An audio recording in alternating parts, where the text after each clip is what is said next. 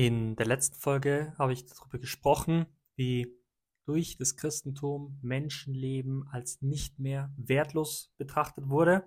Ich möchte das jetzt fortsetzen. Das Menschenleben wird durchs Christentum nicht mehr nur nicht als wertlos angesehen, sondern als heilig betrachtet, ja, weil wir Menschen, und ich habe das im letzten Podcast ausgeführt, ein Ebenbild Gottes sind, wie es in Genesis 1,27 steht. Gott hat gesagt, lasst uns Menschen schaffen, uns gleich als unser Abbild. Und der Mensch wird in der Bibel auch als die Krone der Schöpfung betrachtet. Ja, am siebten Tag schafft Gott den Menschen und er sah, dass es sehr gut war. Der Mensch ist der Höhepunkt der Schöpfung und das ist alles was, was Gott ganz besonders durch seinen Sohn Jesus, der selber Mensch wird, in den Menschen hineingelegt hat. Und das heißt, jeder einzelne Mensch, so sind die Christen überzeugt, hat eine Würde, die im Grund gegeben ist. Und das ist eine Tatsache, die, ja, die einfach die ganze Welt verändert hat und die durch die ganzen heidnischen Religionen oder auch durch alle anderen Religionen auf diese Art und Weise in dieser Tiefe für alle Menschen einfach nicht gegeben ist. Es gibt andere Religionen, die bestimmt gute, gute Punkte irgendwo haben in mancher Hinsicht und bestimmt auch moralische, ja, moralische Leitlinien, die, die die Menschen zumindest schon mal weiterbringen. Ich denke jetzt beispielsweise ans Judentum, das mit Sicherheit dem Menschen auch einen unglaublich hohen Wert zuspricht, allein durch die Tatsache eben, in Genesis 1, 27 steht ähm, das, das, das, was ich gerade gesagt habe mit dem Abbild Gottes, das auch die Juden haben. Das Problem beispielsweise im Judentum ist, dass diese Religion nicht den Anspruch hat des, des missionarischen Charakters. Im Judentum ist es nie darum gegangen, die anderen Menschen zu Juden zu machen. Und das heißt, das ist immer irgendwie was Exklusives bis zum gewissen Grad, was einfach den Juden vorbehalten ist als auserwählte Volk Gottes und was eben erst durch die Christen, ja, das Christentum ist eine missionarische Religion, die versucht, andere Menschen mit ins Christentum zu holen, weil Gott in der Person Jesu für alle Menschen gekommen ist. Und das ist eben die Besonderheit am Christentum, dass, ähm, dass sie diesen missionarischen Charakter hat, den Jesus eben auch irgendwo eingesetzt hat, indem er beispielsweise sagt, geht hinaus in die Welt, tauft alle, lehrt, macht alle zu meinen Jüngern. Und das ist, das ist einfach was, wo ich glaube, das sollte uns bewusst sein, das sollte was sein, wo wir auch irgendwo stolz drauf sind und, und was die Welt auch wieder mehr braucht. Denn umso mehr das Christentum verschwindet und umso weniger echte Christen es gibt, umso mehr Probleme sehen wir in der Welt, ja. Und umso mehr Verwirrung sehen wir, ähm, wenn wir, ich, ich springe jetzt vom einen Thema zum anderen, gell? Ich, ich weiß schon, aber mh, hm, was passiert, wenn der Glaube mehr und mehr verschwindet und ganz besonders auch das Christentum ist, das, was beim Turmbau zu Babel passiert, ja, dass die Menschen anfangen, irgendwelche Konstrukte und Gebäude zu bauen und sagen, wir brauchen Gott nicht mehr, wir brauchen keine Religion mehr und das Gebäude wächst höher und höher. Und irgendwann sagt Gott, nein, ich werde, ich werde euch in alle möglichen ähm, Teile der Erde verstreuen. Keiner wird mehr die Sprache der anderen sprechen. Und das sieht man beispielsweise an der Tatsache, dass wir heute nicht einmal mehr definieren können, was eigentlich eine Frau ist, beziehungsweise was ein Mann ist, was der Unterschied zwischen beiden ist. Wir sprechen nicht mehr die gleiche Sprache. Es herrscht immer mehr Verwirrung. Und genau, mit diesem Grundgedanken, der Mensch ist unglaublich wertvoll, er ist ein Abbild Gottes, möchte ich einsteigen. Ich habe im letzten Podcast viel darüber geredet, über, über die Menschenleben, die auf einmal nicht mehr wertlos sind, beispielsweise wenn es um das Thema Kindstötung geht, wenn es ums Aussetzen Neugeborener geht, wenn es um das Thema Abtreibung geht oder auch um die damaligen, äh, die damalige Praxis der Gladiatorenspiele in den ersten Jahrhunderten nach Christus, aber es hat schon vor Christus angefangen. Also ein, ein, eine Praxis, die sehr viele Jahrhunderte und viele, viele tausende Menschenleben gekostet hat. Als nächstes möchte ich darauf eingehen, auf die moralische Reform unter ganz besonders Kaiser Konstantin und dessen Sohn Konstantinius II. Und ähm, Kaiser Konstantin beispielsweise verbot, die Gesichter Krimineller und Sklaven zu brandmarken, was bis dahin sehr normal war. die Begründung dafür ist eine sehr biblische Begründung, und zwar das menschliche Gesicht sei das Bild der himmlischen Herrlichkeit. Also allein diese, diese Denkweise ist eine so radikal andere als davor und eine, die, die auch nur aus dem Christentum heraus begründet werden kann oder vielleicht von mir ist noch aus dem Judentum. Aber das Judentum, wie gesagt, hatte halt nie den Anspruch, ähm, ich wiederhole mich, aber es ist ein christliches Prinzip, warum es aufgehört hat, diese Praxis, Kriminelle oder Sklaven zu brandmarken. Es war ein, eine christliche Denkweise. Kaiser Konstantin befahl außerdem die Beschleunigung der Gerichtsprozesse, da viele vor der rechtmäßigen Verurteilung als schuldig betrachtet wurden. Und Kaiser Konstantin hob die Kreuzigungen auf, also die grausamste Form im römischen Reich der Hinrichtung, aus Respekt vor dem Kreuz Jesu. Also es wird auch immer wieder diskutiert, ob Kaiser Konstantin wirklich Christ war oder ob er das mehr aus ja irgendwie machtpolitischen Gründen sich bekehrt hat und so weiter. Und mein, mein Punkt ist überhaupt nicht, dass ich sage, okay, Kaiser Konstantin war aus heutiger Sicht äh, so unglaublich moralisch und so weiter, aber er hat einige Sachen verändert, die bis dahin einfach gängige Praxis waren. Und, und gerade diese Änderungen sind ein Hinweis darauf, dass es eben nicht nur eine, eine, ein Lippenbekenntnis war und eine machtpolitische ähm, Entscheidung, eine, eine taktische Entscheidung, sondern dass er schon auch irgendwo was damit verbunden hat. Sonst hätte er das einfach nicht gemacht. Kaiser Konstantinius II. hat außerdem dann noch eine getrennte Unterbringung von männlichen und weiblichen Gefangenen eingeführt. Damals war es sehr gängig, dass man einfach alle Gefangenen in eine, ähm, in eine Zelle schmeißt, so ungefähr.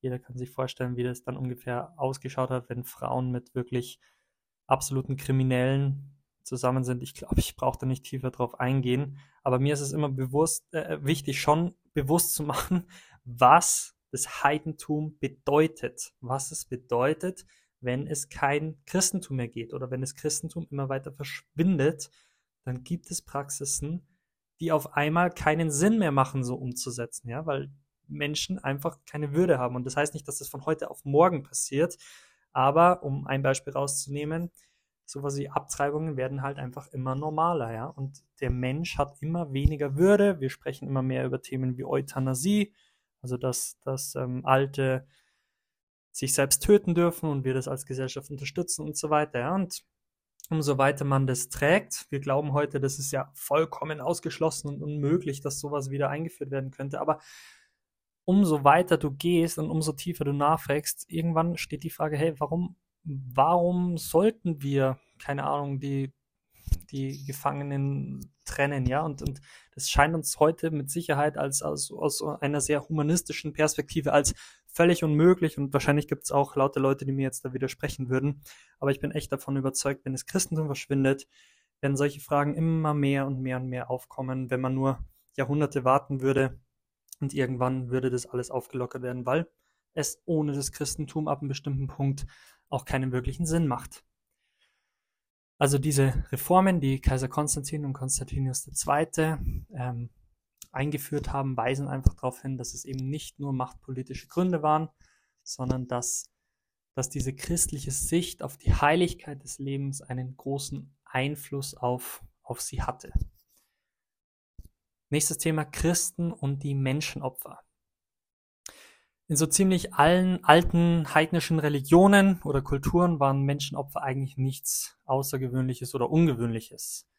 Beispielsweise die kanaanitischen Baalskulte gab es im ca. 9. Jahrhundert vor Christus, waren natürlich auch mehrere Jahrhunderte, aber ungefähr in dieser, in dieser ähm, zeitlichen Spanne war das, dass es beispielsweise Kindsopfer regelmäßig gegeben hatte. Also Viele von euch kennen vielleicht die Geschichte von Elia, vom Propheten Elia, der eben bei diesem Gottesurteil die 450 Baalspriester töten lässt. Und das hat wahrscheinlich auch damit zu tun, weil diese, diese Baalspriester vor allem auch Kindsopfer praktiziert haben. Das steht jetzt nicht so explizit drin, aber wer das mal nachlesen möchte, im 1. Könige 18 steht es. Sehr spannende Geschichte, auch die ganze Nachfolgegeschichte kann ich sehr empfehlen. Die Bibel ist voll von solchen Beispielen, in denen es nicht selten um Menschen oder um Kindsopfer ging. Und um einige andere Beispiele einfach auch noch zu bringen, die heidnischen Iren beispielsweise opferten ihre Kriegsgefangenen ihren Kriegsgöttern und Neugeborene den Erntegöttern. In den heidnischen preußischen oder litauischen Stämmen waren Menschenopfer noch ins, bis ins 13. und 14. Jahrhundert üblich. Gibt es ja auch viele heilige Märtyrer, die auch hier ihr Leben ließen. Der britische Autor Edward Ryan schreibt, Menschen würden dies heute noch tun, wenn das Christentum nicht zu ihnen gekommen wäre. Etwas, was ich als Nicht-Historiker, also muss keiner was drauf geben, aber ich würde das absolut unterschreiben. Ich bin überzeugt davon, dass es so ist. In Mexiko gab es beispielsweise die Azteken, die, wo, die, wo den Menschen beispielsweise grausam das Herz herausgeschnitten wurde, als, als sie noch ganz normal lebten. Und sie wurden anschließend gegessen, also Gliedmaßen abgeschnitten. Und auch jetzt sage ich wieder, ich ich weiß, dass es vielleicht dem einen oder anderen unangenehm ist, das so zu hören oder sich das wirklich bildlich vorzustellen. Aber gerade deswegen ist es für mich wichtig, damit wir einfach verstehen, was, wie ist der Mensch, wenn er in Anführungszeichen normal ist. Und das, was wir heute als normal betrachten, war über Jahrtausende unmöglich eigentlich, ja. Das, das ist nicht normal, sondern das Christentum ist immer außergewöhnlich. Der Mensch in seinem in Anführungszeichen Normalzustand, wenn er eben nicht diese christlichen Werte hat und diese christliche Denkweise, denkt anders, weil viele Dinge keinen Sinn machen. Warum sollte ich dich nicht bestehlen, wenn ich damit davonkomme, wenn ich nur Vorteile in Anführungszeichen davon habe? Und das ist die christliche oder vielleicht auch ein Stück weit jüdische Denkweise, die eben hier einen, einen klaren Gegensatz dazu bringt.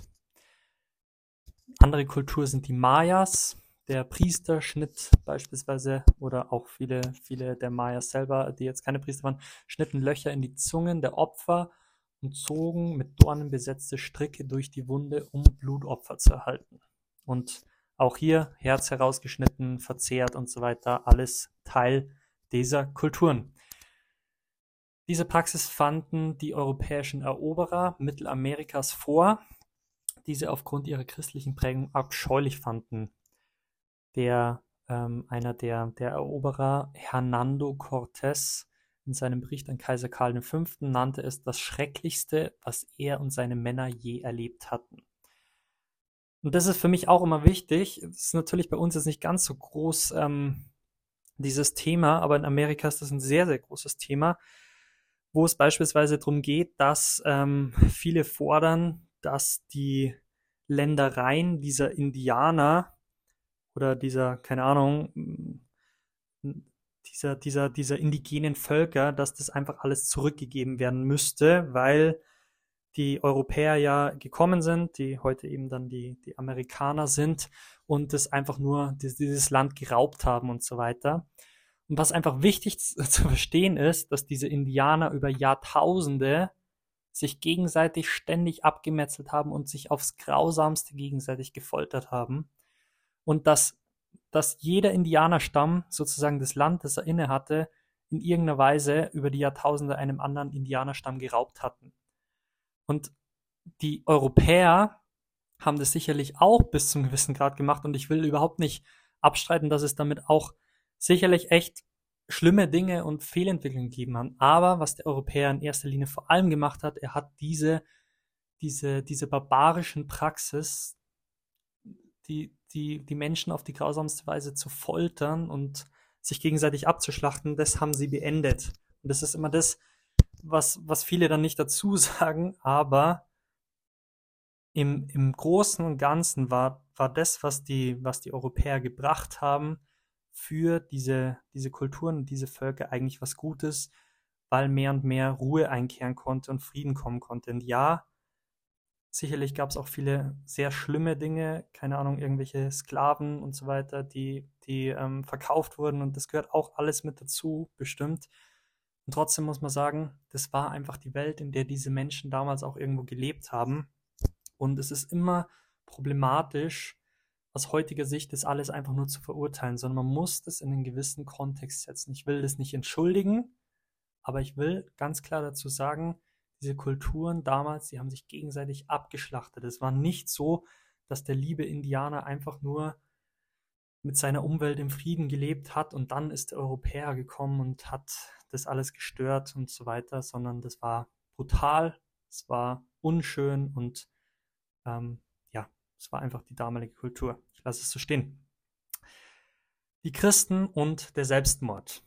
Im stoisch geprägten Denken der Römer betrachteten sie die Möglichkeit zur Selbsttötung als ein unschätzbares Vorrecht. Sich das Leben zu nehmen war gewissermaßen ein Akt der Selbstverherrlichung und wir finden es auf allen Ebenen der römischen Gesellschaft. Also viele Römer und sogar Kaiser verübten den Selbstmord oder befahlen es anderen. Also beispielsweise, ich glaube, es war Kaiser Nero, wenn ich es richtig im Kopf habe, der beispielsweise seinem Lehrer Seneca den Selbstmord befahl mein äh, Aristoteles beispielsweise hat den Schillingsbecher getrunken und so weiter. Also es sind viele Beispiele, wo es auch ums Thema Selbstmord ging, wobei man auch bei Aristoteles dazu sagen musste, ähm, dass es mm, ja, dass es nicht so einfach war, dass es einfach nur Selbstmord war, in Anführungszeichen. Ja, wie auch immer, aber Selbstmord war auf jeden Fall ein Thema, das in diesem stoisch geprägten Denken der Römer sehr gängig war und in gewisser Weise sogar was Gutes oder Heroisches. Die Christen sahen das menschliche Leben vom Fötus bis zum Erwachsenen als Geschöpf Gottes und der Schöpfer des Lebens allein hatte, hatte das Recht, es zu beenden. Sie standen damit ganz in der Tradition des Alten Testaments, wo hier beispielsweise der fast alles verloren hat, nicht wie die Stoiker denkt, dass er das Recht hat, sein Leben zu beenden, sondern sagt, der Herr hat's gegeben, der Herr hat's genommen, der Name des Herrn sei gelobt. Die Kirche als Institution verurteilte den Selbstmord dann im vierten Jahrhundert. Davor hat die Kirche sozusagen nie die, die Zeit und die Luft gehabt, sich wirklich tiefer über das Thema Selbstmord Gedanken zu machen, aus, äh, aus, aus Gründen, die, glaube ich, irgendwo off offensichtlich sind. Also die Kirche wurde bis ins vierte Jahrhundert äh, ähm, wirklich aufs Grausamste verfolgt. Ähm, aber genau ab dem Zeitpunkt wurden dann eben diese Themen auch tiefer behandelt. Doch die stärkste Verurteilung kam dann vor allem auch im 5. Jahrhundert durch Augustinus. Er schrieb eben gegen die Donatisten, was eine Sekte in Nordafrika war, in der viele Gläubige nach der Taufe Selbstmord begingen, weil sie glaubten, dass, der, dass, dass nach der Taufe keine, dass, dass, dass es keine Vergebung mehr gab. Und wenn du quasi nach der Taufe dich selber umbringst, in der Taufe werden dir alle Sünden vergeben. Wenn du dich dann umbringst, dann bist du sündenfrei und kommst sofort in den Himmel. War so ein bisschen eine Denkweise und diese, diese Praxis der, ähm, der, der Taufe, beispielsweise auch Kaiser Konstantin, ließ sich erst kurz vor seinem Tod am Sterbebett ähm, taufen, damit er eben alle seine Sünden vergeben bekommt. Also das ist schon was, was einfach allgemeines Glaubensgut war und eben später dann über die Klöster, wo dann nach und nach die, die Praxis der Beichte und so weiter aufgekommen ist, wurde diese Denkweise dann geändert, aber das, das hat ein paar Jahrhunderte gebraucht, bis sich das eben auch dann irgendwo entwickelt hat und aus der Tradition heraus dann genau und so weiter verändert hat. Ähm, Glaube äh, war laut Augustinus ein Verstoß gegen das Gebot, du sollst nicht töten, äh, nicht Glaube, Selbstmord meine ich, ähm, und wenn Jesus das gewollt hätte, schreibt Augustinus, hätte er seinen Jüngern nicht empfohlen, in Verfolgungszeiten zu fliehen. Weder von den Erzvätern und den Propheten des Alten Testaments noch von den Aposteln des Neuen Testaments war auch nur ein einzigster Selbstmord bekannt. Was für Augustinus einfach verschiedene Argumente dafür waren, dass Selbstmord einfach zu verurteilen ist. Die Kirche selber verurteilte den Selbstmord über die nächsten Jahrhunderte oder sogar Jahrtausende auf verschiedenen Synoden und Konzilien erneut und verschärft. Und das sieht man einfach auch an, an verschiedenen Praxisen, dass ähm, beispielsweise viele Selbstmörder eben nicht auf, auf normalen Friedhöfen bestattet werden dürfen, sondern immer außerhalb vom, vom normalen Friedhof und so weiter. Und das ist schon ähm, was, wo die Kirche immer einen relativ klaren Standpunkt gehabt hat. Und Thomas von Aquin schreibt im 13. Jahrhundert, ähm, dass, dass Selbstmord eine dreifache Sünde ist, um das einfach auch nochmal zu betonen. Es ist eine Sünde gegen die Natur, ähm, Also diese, diese dreifache Sünde wird aufgeteilt von Augustinus, äh, von Thomas von Aquin. Jeder liebt sich selbst von Natur aus und sucht sich selbst zu erhalten. Das ist die erste Sünde. Gegen, es ist eine Sünde gegen die Gesellschaft, in der jeder eingebettet ist und es ist letztlich auch eine Sünde gegen Gottes Gabe des Lebens. Außerdem ist der Selbstmord eine Handlung, die man nicht bereuen kann. Ja, also zu jeder Sünde, die einem vergeben wird, gehört einfach auch die Reue dazu. Wenn du aber Selbstmord begehst, kannst du nicht mehr bereuen. Und deswegen ist Selbstmord wirklich aufs Schärfste zu verurteilen. In der Moderne wird die Haltung gegenüber dem Selbstmord weiter und weiter aufgeweicht und in einigen Ländern sogar schon legalisiert. Stichwort Euthanasie ähm, wird sicherlich ein Thema sein, das uns die nächsten Jahrzehnte mehr und mehr beschäftigt. Ja, einfach aufgrund unserer Bevölkerungsstruktur. Es gibt immer weniger Junge, immer mehr Alte und die Alten werden auch in Zukunft immer mehr als lästig betrachtet. Es wird weniger und weniger Pfleger geben und die Euthanasie wird für ja, viele Alte beziehungsweise für uns als Gesellschaft eine, ein Ausweg sein, sich nicht mit den Alten abgeben zu müssen. Und ja, ich sage das vielleicht ein kleines bisschen zynisch, ähm, aber trotzdem der Punkt, um den es geht, ist, dass, dass wir, ich, ich sage nicht, dass es leicht ist, dafür Lösungen zu finden, aber die, die Lösung kann einfach nicht sein, sie darf nicht sein, aus der christlichen Denkweise heraus, dass die Alten sich einfach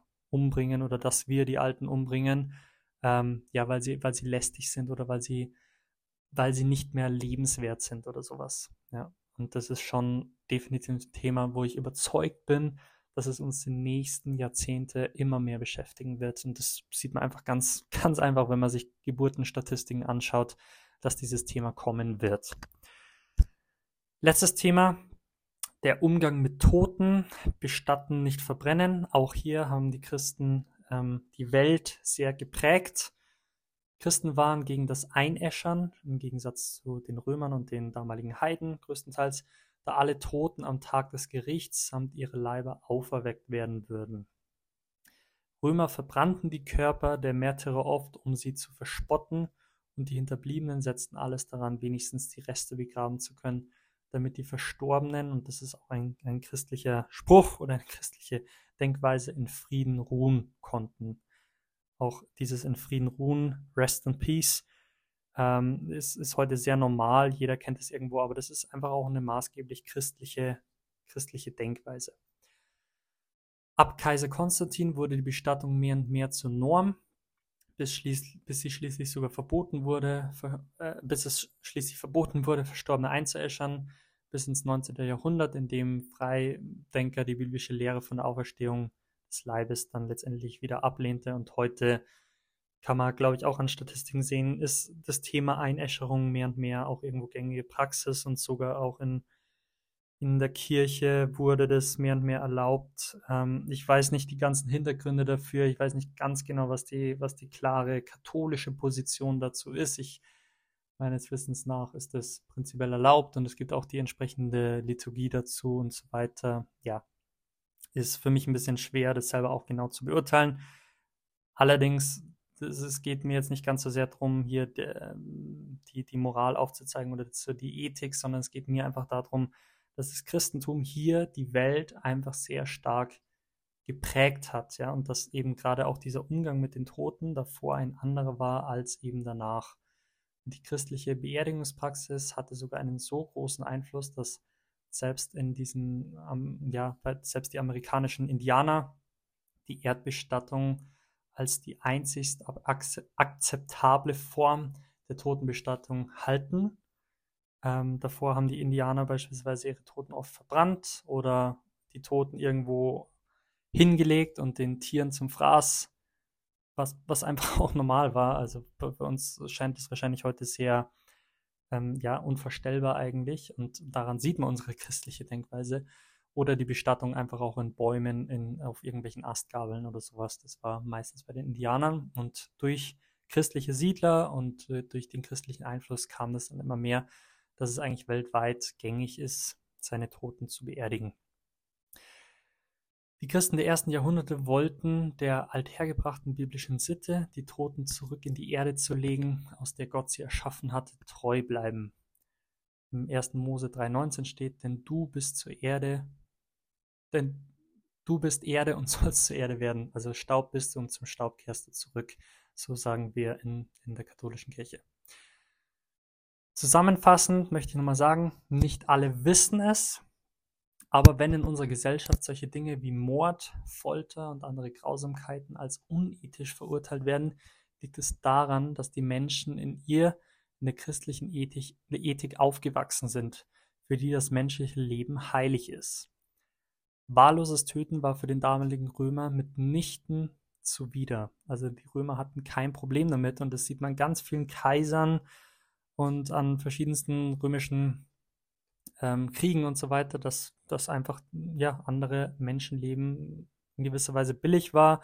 Das einzige Leben, das vielleicht noch ein bisschen was wert war, ähm, war, wenn es ein römischer Bürger war. Ich glaube, das kommt auch sehr schön beispielsweise in The Chosen oder sowas raus. Es geht immer um den römischen Bürger. Paulus beispielsweise war ja auch römischer Bürger und deswegen war es für die Römer auch sehr schwer, ihn zu beseitigen, so ohne weiteres. Aber es war eben ein Vorrecht, das nur einer bestimmten Gruppe ähm, gegolten hat, auch nur wenn es Männer waren und ähm, ja, unter bestimmten Umständen. Von den 50 Kaisern der Jahre 27 vor Christus bis 324 nach Christus starben 13 eines natürlichen Todes. Die übrigen 37 wurden entweder ermordet oder begingen Selbstmord. Die christliche Haltung der Achtung und Heiligkeit des menschlichen Lebens ist auf dem Rückzug. In Deutschland wird etwa jedes siebte bis achte Kind abgetrieben ähm, und das sind nur die Abtreibungen, die auch in der Statistik auftauchen. Also die Dunkelziffer könnte auch noch sehr viel höher sein. Ich habe es im letzten Podcast schon erwähnt und habe mich dann ein kleines bisschen drüber ähm, aufgeregt oder abgeregt. Ich habe ChatGPT diese Info, wie viele Leute, äh, wie viele Kinder abgetrieben werden im Vergleich zu wie viele Kinder geboren werden. Also einfach die, die Abtreibungsstatistik echt aus der Nase ziehen müssen. Also ChatGPT wollte mir partout diese, diese Info nicht geben, bis ich dann einfach wirklich so explizit nachgefragt habe, dass, dass es mehr, mehr oder weniger am Ende hat ausspucken müssen. Ähm, aber das ist für mich einfach so ein Hinweis darauf, das sind Dinge, wo diese Leute, die da im Hintergrund stehen, ja, wo sie einfach nicht wollen, dass das, dass das die Allgemeinbevölkerung weiß. Und das ist für mich einfach, wir schieben diese Themen, sowas wie Abtreibung und, und damit Mord, oder auch verschiedene eigentlich unmoralische Dinge einfach immer von uns weg. Wir machen das ein bisschen abstrakt, ja, das Thema, dass Fötus und Embryo nicht mehr Babys oder Kinder genannt werden, ja, sondern wir entmenschlichen das im Prinzip und so weiter. Ich habe im, letzten Podcast viel drüber, viel drüber gesprochen. Das sind einfach so Themen, die, die versuchen wir vor uns wegzuschieben und ich glaube, dass gerade wir als Christen die Aufgabe haben und das heißt, dass wir verurteilt werden und dass Menschen uns hassen werden und Probleme mit uns haben werden, aber dass wir Christen, so wie unsere geistigen Vorfahren das schon immer gemacht haben, die Aufgabe haben, den Finger gerade in diese Wunde zu legen und zu sagen, nein, wir stehen dafür und, und wir, wir glauben, dass diese Themen so wichtig sind, weil es um die Würde des Menschen geht und weil es um Menschenleben geht. Und deswegen ist es ein wichtiges Thema, wo wir nicht wegschauen können. Es gibt immer mehr Stimmen, die behaupten, dass das menschliche Leben nicht wertvoll ist, äh, nicht wertvoller ist als das eines Tieres. Ich weiß nicht, wer von euch vielleicht die militante Veganerin kennt, die ist für mich so ein klassisches Beispiel, die ähm, immer wieder, ja, mehr oder weniger sagt, dass, dass Tiere in mancher Hinsicht sogar mehr wert sind als, als Menschen. Und da gibt es viele Stimmen inzwischen, die, die das sagen, weil der Mensch ja auch nur ein Tier ist und so weiter. Also das ist schon eine Denkweise, die mehr und mehr kommt. Es gibt auch manche Menschen, die den Menschen als eine Art Parasit ähm, wahrnehmen. Es gibt auch verschiedene Organisationen, äh, um jetzt ein kleines bisschen in die Verschwörungstheorie einzusteigen.